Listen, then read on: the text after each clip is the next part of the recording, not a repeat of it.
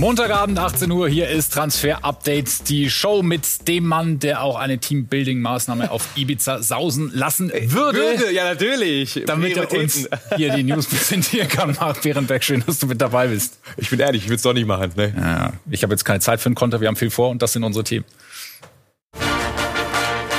Heute in Transfer Update die Show. Adeyemi, Schlotterbeck, Süle und sonst noch so? Der Meisterplan des BVB. Außerdem das traurige Ende eines großen Beraters. Was machen jetzt Mino Raiolas Klienten? Und Lewandowski will weg. Wir zeigen euch die potenziellen Nachfolger.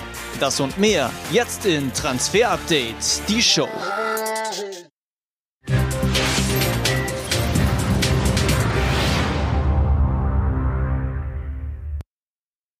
Unsere Top-Nachricht natürlich heute. Die Dortmunder Innenverteidigung ist komplett. Niklas Süle war klar und jetzt auch Nico Schlotterbeck. Ganz genau, denn seit heute, seit eben gerade ist es offiziell. Heute Morgen hat Nico Schlotterbeck den Medizincheck absolviert und dann hier das hier gemacht, unterschrieben. Fünf Jahresvertrag und so wie von uns auch schon am 19.04. gemeldet. Circa 20 Millionen Ablöse plus Boni werden es dann ungefähr 25 Millionen. Circa 4,5 Millionen Gehalt. Also fetter Vertrag für Nico Schlotterbeck. Glückwunsch an Dortmund. Ich finde finde erstmal geil, dass er in der Bundesliga bleibt. Ja, ja schöne Geschichte für die Borussia denke, das wird uns auch unser Reporter Jesko von Eichmann bestätigen. Jesko, schön, dass du mit dabei bist. Warum ist Nico Schlotterbeck der Richtige, um die Lücken in der Dortmunder Defensive zu stopfen? Ja, weil er halt einfach ein unglaublich guter Innenverteidiger ist, Nationalspieler. Das hat er ja auch wirklich jetzt auch auf der Nationalmannschaftsebene schon bewiesen, was er kann. Und äh, sie brauchen ihn, das ist auch erstmal außer Frage, weil äh, Manuel Akanji wird im Sommer eventuell gehen, äh, dann Axel Sagadou wird gehen, Mats Hummels ja, ist halt äh, doch relativ häufig verletzt. Also da gab's äh, sowieso schon mal ein paar physische Lücken in dieser Abwehr, aber es gibt natürlich auch einfach Defensivarbeitslücken, die er mit seiner Art und Weise und auch mit seiner Dynamik und seinem linken Fuß äh, in der Lage sein wird, die zu schließen. Aber Borussia Dortmund ist natürlich nochmal was anderes als der SC Freiburg. Das äh, wird auch eher wahrscheinlich merken, dass der Druck äh, in Schwarz-Gelb dann doch etwas höher ist. Da bin ich sehr gespannt, wie er das dann verarbeitet. Aber so wie ich ihn bisher einschätze, würde ich sagen, das ist einer, genauso einer mit äh, Mentalität, ja, wie sie ihn bei Borussia Dortmund äh, suchen und äh, gerne haben wollen. Und äh, Jesko, vielen Dank für den Moment. Marc, dann ist auch klar, dass in Freiburg natürlich eine Lücke aufgeht. Wer könnte da reinpassen? Ja, ein richtiger Knaller. Ähm, die Kollegen der Bildzeitung haben es vermeldet. Wir können es bestätigen. Matze Ginter steht kurz vor der Unterschrift beim SC Freiburg Rückkehr.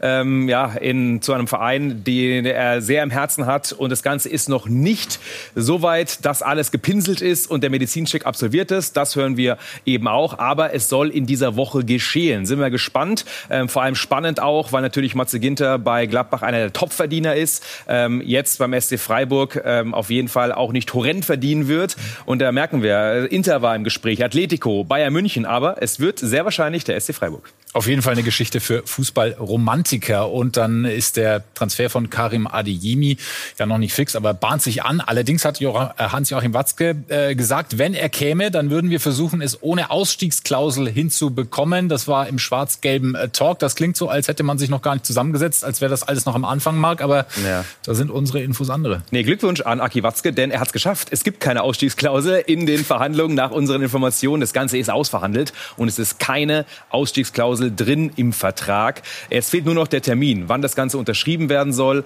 und der Medizincheck, also nur noch die Abwicklung des Transfers. Aber Karim Adiemi wird Spieler von Borussia Dortmund. Diese Woche wohl noch nicht finalisiert, aber dann sehr, sehr bald. Also was die Kaderplanung angeht, ist man auf einem guten Weg. Was sind die Baustellen, die noch übrig sind bei der Borussia? Ja, wir haben uns mit unseren Datenexperten von Create Football mal hingeschaut. Was sagen denn die Daten? Wo muss man nachlegen? Und da ist ganz klar dieser zentrale defensive Mittelfeldspieler, physisch stark, also Witzelersatz mit Fokus defensiv Zweikampf, vor allem auch nicht zu viel Offensivdrang, denn er wird schon öfter wahrscheinlich neben der Hut und Bellingham spielen. Dann Flügelstürmer. Der BVB hat ein Dribbling-Problem. Malen und Bellingham sind eigentlich so die einzigen Spieler, die häufiger ins Dribbling gehen.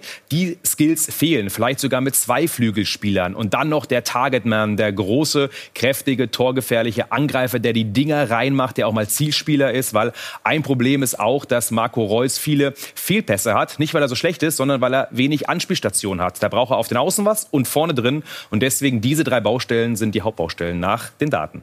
Und da kommen unsere beiden Reporter im Westen ins Spiel. Jesko von Eichmann und Sven Westerschulze. Schönen guten Abend nochmal an euch beide. Ihr habt äh, beide eine mögliche Aufstellung des BVB für die kommende Saison gebastelt. Jesko, wir starten mal mit deiner. Führ uns da mal durch. Ich habe eine Überraschung eingebaut. Also ich habe mich natürlich streng an die Vorgaben von gerade gehalten. Und äh, wir fangen mal auf der 6 an, weil die Defensivkette, die haben wir ja eigentlich gerade eben präsentiert mit Schlotterbeck und Süle. Äh, aber ich habe mal einen Sechser ins äh, Spiel gebracht, nämlich Maxi Arnold. Das ist eigentlich genau der Typ, den die Dortmunder brauchen. Ne? So ein bisschen äh, ganz äh, ganz positiv gemeint so ein Drecksack im Mittelfeld, der auch mal im richtigen Moment das Foul zieht, der auch mal mit dem Schiedsrichter diskutiert, der auch mal im richtigen Moment auf dem Boden liegt und sich das Schienbein hält, wenn es mal alles ein bisschen langsamer gehen muss richtig guter linker Fuß, richtig gute Standards, richtig gute Freistöße, richtig gute Ecken. Übrigens auch ein Problem äh, bei Borussia Dortmund äh, in dieser Saison. Da kommt sehr, sehr wenig über die Ecken, sehr wenig Gefahr. Deswegen wäre das mal für mich so ein Tipp, dass der äh, für mich da gut reinpassen würde. Jetzt äh, sagen wahrscheinlich ganz viele Menschen, Jesko, du hast keine Ahnung, aber für mich wäre das ein Spieler, der in dieses BVB-Raster reinpasst. Ja, und Bino Gittens, ne, der hat, äh, der hat echt gezeigt, was er kann und der hat, den haben, haben Sven und ich ja auch schon ein paar Mal in der U19 äh, gesehen. Das ist halt ein super, super schneller, dribbelstarker Spieler, ne, auch das wurde gerade gefordert und äh, ganz vorne drin tatsächlich. Da äh, sehe ich ein bisschen ein Problem, weil weder Adeyemi noch Malen sind so wirkliche Mittelstürmer. Mhm. Aber dann hast du halt unglaublich viel Tempo und wenn du diese Jungs dann auch noch im Gegenpressing ins Tempo kriegst, dann kannst du schon einen Gegner mit dieser Elf, wie ich finde, extrem gut pressen, extrem gut stressen über den ganzen Platz und Malen, Adeyemi, Reus, bei No Gittens, das sind auch Jungs, die Tore schließen können. Vielen Dank, Jesko. Und Sven, wir sind sehr gespannt auf äh, deine Aufstellung und äh, ja, die mögliche Überraschung darin. Ja, ich bin auch der Meinung, der BVB braucht definitiv einen Sechser. Wir haben ja gerade schon drüber gesprochen. Jesko hat ja mit Maxi Arnold einen Bundesligaspieler äh, ins Gespräch gebracht. Ich glaube tatsächlich, dass es in der Bundesliga einen Spieler gibt, der den BVB verstärken könnte. Ich sehe ihn allerdings nicht in Wolfsburg, ich sehe ihn beim ersten FC Köln. Und das ist mhm. mit Sally Oetscher ein Spieler, der physisch stark ist, der sehr robust ist, der vor allem zweikampfstark ist und der in den vergangenen Jahren richtig gute Entwicklung genommen hat der vor drei Jahren vom FC noch an Holstein Kiel ausgeliehen war, der da ein sehr, sehr gutes Jahr in der zweiten Liga gespielt hat. Als er dann zurückgekommen ist zum FC in der vergangenen Saison in der Bundesliga, sich vom Ergänzungsspieler immer weiter Stück weit ein Stück weit Richtung, Richtung Stammelf gespielt hat und in diesem Jahr beim FC absoluter Leistungsträger ist und meiner Meinung nach auch ein Spieler, der sehr, sehr großen Anteil daran hat, dass der erste FC Köln Richtung Europa schielt und ein Spieler, der von seiner Art her gut zu Borussia Dortmund passen würde, weil ich nämlich glaube, dass das so der Typ ist, der sich wunderbar mit Jude Bellingham auch im Zentrum ergänzen würde. Jude Bellingham ist extrem spielstark, treibt viel nach vorne an, ist unheimlich passsicher und Sally Özcan wäre so der Spieler, bei dem ich glaube, der könnte sehr, sehr gut mit Jude Bellingham harmonieren und würde die Stärken einbringen, die der BVB gerade auf dieser Position braucht. Ja, spannend und äh, sind wir sehr gespannt, ob sich vielleicht die Dortmunder Verantwortlichen da ein bisschen inspirieren lassen. Wir machen noch eine Schnellfragerunde mit euch beiden. Es gibt natürlich auch ein paar, paar Kandidaten beim BVB, die auf der Kippe stehen. Jesko, was ist mit Julian Brandt?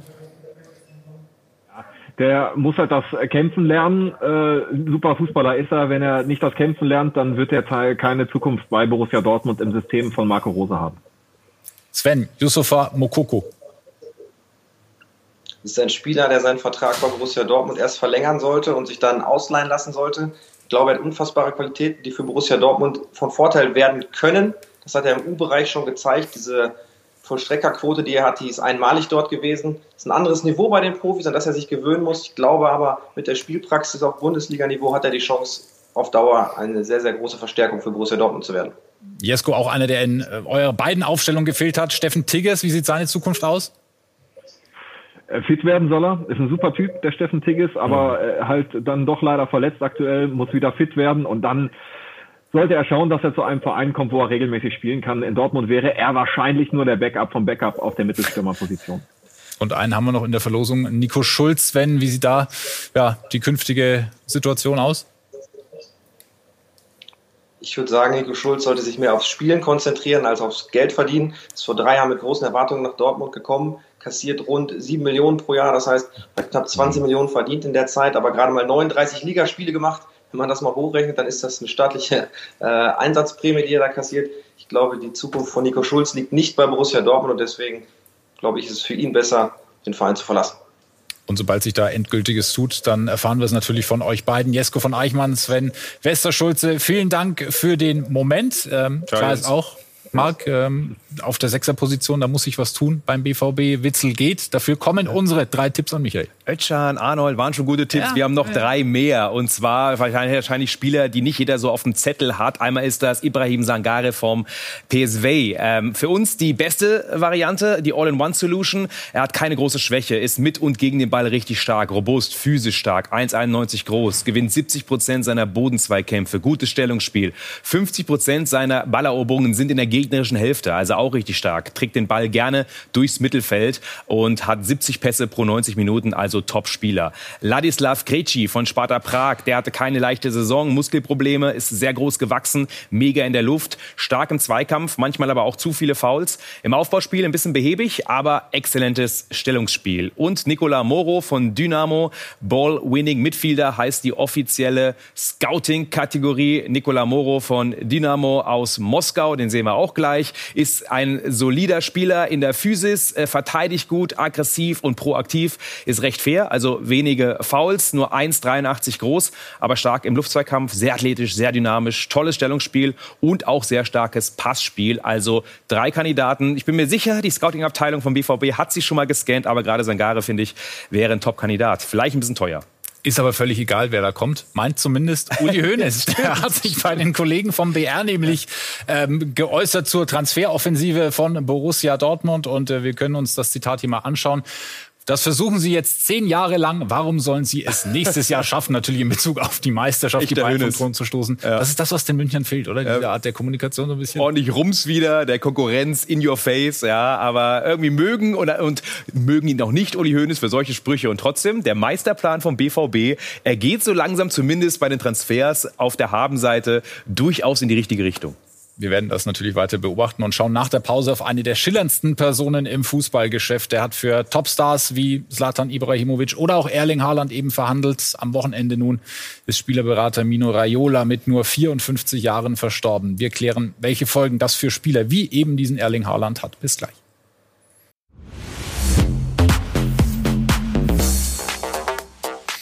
Zurück bei Transfer Update, die Show vom Pizzabäcker zum Starberater. Das war ja sozusagen der Italian Dream von Mino Raiola, ein Mann, der Spuren hinterlassen hat, Marc. Ja, ganz, ganz besonderer Typ und natürlich ähm, sehr traurig für die gesamte Fußballwelt. Selfmade Man, der letztendlich ein riesen Beratungsimperium aufgebaut hat. Äh, schrecklicher Tod, am Samstag dann die offizielle Nachricht und trotzdem war er ein besonderer, sehr streitbarer Charakter und der lässt auf jeden Fall da eine Lücke für die gesamte Beratungs-, aber auch Fußballwelt. Sehr, sehr mächtig. Aber wir haben haben seine besten Sprüche zusammengefasst, weil wir wollen uns auch erinnern an Mino Raiola und er hat auch immer einen rausgehauen. Einfach wenn man das nochmal sieht, so ein Best-of, ähm, dann weiß man, was er für ein Typ war. Jedes Kind weiß, dass das Beste an der FIFA das Videospiel ist. Also FIFA auf jeden Fall einer seiner Lieblings-Bashings-Opfer, auch Pep Guardiola, ja, der ja auch ab und zu was abbekommen hat. Die beiden werden keine, äh, sind keine Freunde mehr geworden. Pep Guardiola ist fantastisch als Coach, als Mensch, eine absolute Null, Feigling, ein Hund. Also er hat hart gekämpft für seine Spieler, muss man sagen, und trotzdem äh, bei vielen Vereinen war er nicht unbedingt beliebt. So fair muss man sein. Wir haben das Leben von Mino Raiola auf skysport.de auch nochmal nachgezeichnet. Wie hat er das eigentlich gemacht? Äh, vom Pizzabäcker zum Starberater. All das gibt's äh, nachzulesen bei uns im Netz. Und jetzt ist natürlich auch die Frage, die sich in diesem Zusammenhang stellt, Marc, was heißt das für seine Klienten? Was heißt das für ja, Stars wie Paul Pogba, Marco Verratti, die wir da sehen. Ja, und vor allem gerade Jungs wie Paul Pogba, er will äh, ja noch wechseln oder einen Vertrag auf alle Fälle unterschreiben, läuft ja aus. Das ist, hinterlässt natürlich eine Lücke. Und wir hören schon, dass man versucht, im Lager Raiola das Ganze aufzufangen. Also sein Sohn, sein Neffe sind in der Firma drin. Ist keine große Firma, also relativ kleine, überschaubare Kommunikationswege. Noch eine Anwältin, PR-Beratung, aber das war es dann eben auch schon. Und deswegen hängt sehr viel mit Mino Raiola zusammen. Wir hören, man versucht, das Ganze weiterzuführen führen. Ohne Mino Raiola wird es schwer. Deswegen könnte es auch passieren, dass man sich einer anderen großen Agentur anschließt, zusammenschließt, eben mit den Klienten. Aber Fakt ist, und das merken wir ja auch an dem Post von Erling Haaland, können wir mal draufschauen, seine Klienten haben Mino Raiola geliebt. Es war mehr als einfach nur eine Geschäftsbeziehung. Sie haben sich verteidigt gefühlt von Mino Raiola, the best. Ähm, damit hat er, Erling Haaland ihn gewürdigt und das zeigt eben auch schon, dass er für seine Klienten ein Top-Berater war. Also nicht nur finanziell wichtig, sondern auch als äh, Bezugsperson. Was heißt konkret für den Fall äh, Erling Haaland, für den Deal, der möglicherweise kurz bevorsteht? Bei ihm hören wir, ist es jetzt nicht ganz so schwierig, ähm, weil den Fall hat Mino Raiola wohl auch bis zu Ende verhandelt. Wir sind kurz vor der Unterschrift. Ja, sehr wahrscheinlich bei City. Das heißt, es gibt andere Fälle aus der Firma Raiola, die schwieriger sind. Zwischenzeitlich hören wir ja, war Mino Raiola auch nicht geschäftsfähig äh, in dieser letzten Phase der Krankheit. Ähm, aber in den letzten Wochen hat er die Gespräche geführt und deswegen für Erling Haaland ist es, glaube ich, jetzt rein von der Verhandlung her geschäftlich kein großes Problem. Und dann äh, schauen wir auf den anderen Stürmerstar aus der Fußball-Bundesliga, auf Robert Lewandowski. Marc, was sind da die neuesten Infos? Ja, letzten Donnerstag gab es ja den ersten großen Gipfel. Ähm, der Berater Pini Sahavi war vor Ort. Hier ist Marco Neppe vor einem Hotel in München. Danach hat man sich getroffen in einem schönen Restaurant von Alfons Schubeck um die Ecke in der Innenstadt. Und äh, da waren dann Oliver Kahn, ähm, Hassan Salihamidzic und eben Berater Pini Sahavi zusammen und haben geplaudert. Ergebnis erstmal noch keins. Wir schauen mal drauf drauf, was unser aktueller Stand ist. Also, es wurde klar gemacht, so hören wir, dass Robert Lewandowski eigentlich den FC Bayern verlassen möchte. Nach wie vor, FC Barcelona ist der Verein. Ähm, er will weg, aber der FC Bayern hat ganz klar gesagt, nee, wir lassen dich nicht weg, wir wollen verlängern. Darum geht es. Allerdings gab es noch kein Angebot zur Verlängerung jetzt konkret vom FC Bayern. Das wäre der nächste Schritt, also sprich Zahlen, sprich was Schriftliches, das könnte kommen. Und es gibt noch keine Eskalation. Also die Frage ist, wie geht's weiter? Lewandowski will eigentlich nicht verlängern, er will weg. Bayern genau das Gegenteil. Ausgang offen, und das Ganze wird uns noch weiter begleiten. Ja, und der Sportdirektor von Barca hat sich geäußert, Matteo Alemani. Ich kann Ihnen versichern, dass es kein Treffen mit Lewandowskis Vertreter gegeben hat. Wenn ein Spieler einen gültigen Vertrag hat, wenden wir uns zunächst an seinen Verein. Ich berichte ungern über laufende Verhandlungen. Ja, muss er sagen, weil offiziell darf man auch nicht verhandeln. Und damit bezieht sich Alemani eben auch auf ein mögliches Treffen, was in den Medien kolportiert wurde, letzte Woche Mittwoch in Barcelona. Das gab es von unseren, nach unseren Informationen nicht. Aber das Lager Lewandowski hat verhandelt mit dem FC Barcelona mehrfach. Da sind wir sicher. Barca will Levi unbedingt. Es gab eben diese konkreten Verhandlungen, sowohl in Barcelona als übrigens auch in London hören wir. Konkrete Zahlen auch vom FC Barcelona. Und es geht um einen Dreijahresvertrag. Und das ist eben jetzt interessant, was der FC Bayern vorlegt. Wenn sie ein Vertragsverlängerungsangebot vorlegen, ist es nur ein Jahr. Wie oft üblich beim FC Bayern sind es zwei Jahre. Drei Jahre, glaube ich, will ich ausschließen erst einmal. Und wenn wir die ganze Geschichte weiterspinnen, dann müssen wir uns natürlich die Frage stellen, wenn es denn dazu kommt mit dem Barca-Deal, wer passt da rein in diese Fußstapfen von Robert Lewandowski, hat Schuhgröße 44, die Fußstapfen aber deutlich größer, die er hinterlassen hat. Total, da sind große Boots hier. Und es gibt natürlich ein paar Kandidaten, die wir besprechen können, aber alle vorweggenommen haben ein Problem. Ja, und das sind die Kandidaten, auf die es sich momentan so ein bisschen konzentriert und fangen an mit Romelu Lukaku, der natürlich jetzt rein als Spielertyp und auch von der Qualität schon einer wäre. Chelsea ist bereit, ihn abzugeben. Aber das Problem bei Lukaku ist vor allem, dass Geld Richtung Ablösesumme. Wenn man für Lewandowski, wenn man ihn jetzt verkaufen würde, bräuchte man auf alle Fälle natürlich ähm, auch eine Ablösesumme für Lukaku. Die wäre aber weit höher, ca. 75 Millionen und das ist zu viel. Wir schauen also mal drauf auf die Probleme bei den Nachfolgern und äh, da sehen wir, dass alle ein Problem haben, nämlich eben einmal bei Lukaku die Ablöse, bei Patrick Schick, er kriegt keine Freigabe, auch die Ablöse. Diesen Sommer wäre sie viel zu hoch, selbst wenn Leverkusen doch noch umfallen würde. Timo Werner sieht man beim FC Bayern teilweise auch kritisch. Es gibt Gegenstimmen. Deswegen momentan kann ich sehr davon ausgehen, dass das nicht passieren wird. Nunez zu teuer, zu unerfahren. Ähm, Lissabon will ca. 80 Millionen. Und da haben wir das Hauptproblem. Keiner ist Levi. Das ist die Meinung vom FC Bayern. Ähm, und deswegen gibt es keinen Ersatz aktuell. Und deswegen gibt es keine Freigabe für Lewandowski aus Sicht des FC Bayern. Und dann schauen wir noch auf die geplante äh, Großeinkaufstour in Amsterdam der Münchner. Was gibt's da Neues? Ja, und zwar gibt's den nächsten Namen. Äh, die Kollegen der Sportbild haben ihn reingeschmissen. Wir können das bestätigen. Timber, Innenverteidiger, tolles Talent, ähm, ist ein Kandidat und das Ganze auch auf skysport.de noch mit ein paar mehr Infos, weil wir wissen, es gab konkreten Kontakt zwischen dem FC Bayern und auch dem Umfeld von Timber. Es wurde abgeklopft. Ist ein Transfer möglich? Ja, nein, denn gerade die Innenverteidigung soll ja nur aufgestellt werden beim FC Bayern, ähm, nachdem jetzt eben zum Beispiel Schlotterbeck vom Markt ist, Rüdiger bald, Ginter wird's auch nicht. Also das ist ein Talent, den der FC Bayern im Auge hat. Und auch erste, erste Losierungsgespräche gab es mehr auf skysport.de. Und wir schauen ans andere Ende der Tabelle. Dort steht die Spielvereinigung Kräuter Fürth als Absteiger fest. Der Trainer Stefan Leitl wird gehen. Das steht fest und äh, wird immer wieder mit Hannover in Verbindung gebracht. Hier seine Reaktion darauf. Es gab einen Austausch. Ähm, es gab auch mit anderen Vereinen einen Austausch. Und ähm, bis jetzt ist gar nichts entschieden. Ja. Die einzige Entscheidung, die gefallen ist, das habe ich gesagt, ist die Entscheidung, dass ich nächstes Jahr nicht mehr bei der Spielvereinigung Trainer bin. Und es wird wohl auch einige Spieler geben, das Tafelsilber der Spielvereinigung Kräuter Fürth, unter anderem Jamie Leveling, Jawohl, äh, immer noch einer der Topspieler dort, 20 Jahre hängende Spitze, kann links und rechts außen. Also wir hören, er wird Kräuter Fürth sehr, sehr, sehr wahrscheinlich verlassen. Wohin steht noch nicht fest. Es gibt einige Anfragen, auch Verhandlungen, die schon geführt werden.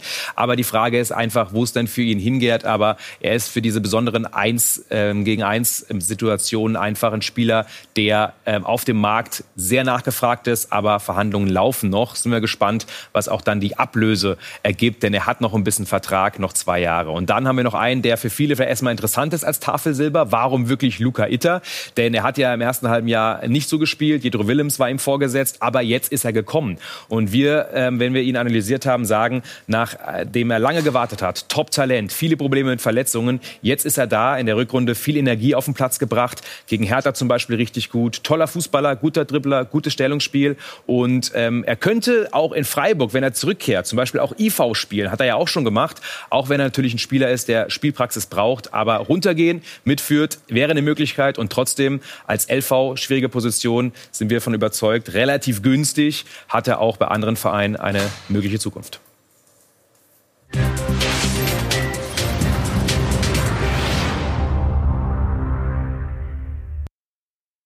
Im Scouting-Report hatten wir zuletzt Laurin Ulrich vom VfB Stuttgart und der hat gleich geliefert im Halbfinale um die deutsche Meisterschaft bei der U17 mit seinem VfB gegen die Hertha. Die Mannschaft hat das Rückspiel mit 2 zu 1 gewonnen und Laurin Ulrich hat beide Tore gemacht, eins per Elfmeter und das zweite sehen wir dann gleich auch noch und äh, ja, war natürlich dann entsprechend zufrieden nach dem Finaleinzug seiner Stuttgarter. Wenn wir so wollen, ist das der, der Held dieser Partie. Äh, Laurin, Glückwunsch. Zum es ist halt wie bei den Großen, also äh. nur mit Wasser, oder? Ja, hoffentlich, ja. Ja, na klar, äh, nur mit Wasser, natürlich. Äh, Laurin, nochmal, wie, wie fühlt es sich gerade an? Also nicht nur wegen dieser Dusche, wenn man gerade eingezogen ist ins Endspiel der U17. Ja, natürlich, klasse. Also wir haben ein Jahr lang darauf hingearbeitet, es war unser großes Ziel so. Und es jetzt geschafft zu haben, ist natürlich, fühlt sich natürlich sehr gut an. Haben jetzt noch ein Finale und das versuchen wir natürlich zu gewinnen. Ja, und gab noch einen zweiten spannenden Spieler, der in dem Spiel mit auf dem Platz stand. Absolut. Und das ist Aseko Nkili. Wir haben ihn heute im Scouting Report und am Samstag vermeldet, dass sowohl der FC Bayern als auch Salzburg an ihm interessiert ist. Also ein Talent mit viel Nachfrage auch. Noch steht aber nicht fest, wo es für ihn hingeht. Aber gerade der FC Bayern und Salzburg geben Vollgas. Dann äh, einer, der ihn beobachtet hat, ist unser Kommentator Dominik Müller. Der hat das Halbfinale für uns kommentiert. Domi, was war dein Eindruck von äh, Aseko Nkili? Ja, eins vorweg, es ist ein klasse Fußballer. Das hat äh, großen Spaß gemacht, ihm auch zuzuschauen. Für ihn persönlich war es jetzt nicht die, die allerschönste Sache. Einerseits verloren, ausgeschieden gegen Stuttgart, andererseits auch noch eine Verletzung zugezogen am Sprunggelenk. Nach 16 Minuten musste er schon raus und das war dann richtig schwer auch für die Hertha, denn das Prunkstück, das Herzstück war dann eben weg und ähm, dann wurde es richtig schwer, da noch irgendwie zurückzukommen. Ähm, er ist da für die besonderen Momente, ganz mhm. klar. Er hat dieses Timing, diesen Instinkt, was ihn da besonders ausmacht, dieses Geschick im Zweikampf. Das ist ganz schwer zu erlernen. Dieses Stellungsspiel ist herausragend, manchmal so ein bisschen unkonventionell von seinem Spielstil her, andererseits auch dadurch wieder so ein wenig unberechenbar. Also ganz, ganz viele Stärken, die der mitnimmt. Gestern als Verteidiger im Einsatz gewesen, notgedrungen, der Kapitän hat gefehlt, ähm, hat das aber gespielt als offensiv orientierter Sechser, als wäre er da schon immer auf dieser Position gewesen. Also ein richtiger Führungsspieler ähm, und deswegen will die Hertha ihn logischerweise unbedingt behalten. ja, glaube ich. Und die anderen haben großes Interesse. München, Salzburg, wir sind sehr gespannt, wohin sein Weg hinführt. Der Weg von Domi führt in die Kommentatorenkabine spätestens ja. am Sonntag. Da gibt es dann das Finale um die deutsche Meisterschaft. Schalke gegen den VfB Stuttgart um 10.30 Uhr auf Sky Bundesliga 2. Und das war's für heute von uns. Domi, vielen Dank. Marc, dir auch. Gerne. Auf den gewohnten Plattformen äh, können Sie das Ganze gerne nochmal nachhören und nachschauen. Und wir freuen uns auf nächsten Montag, 18 Uhr. Bis dahin. Ciao. Ciao.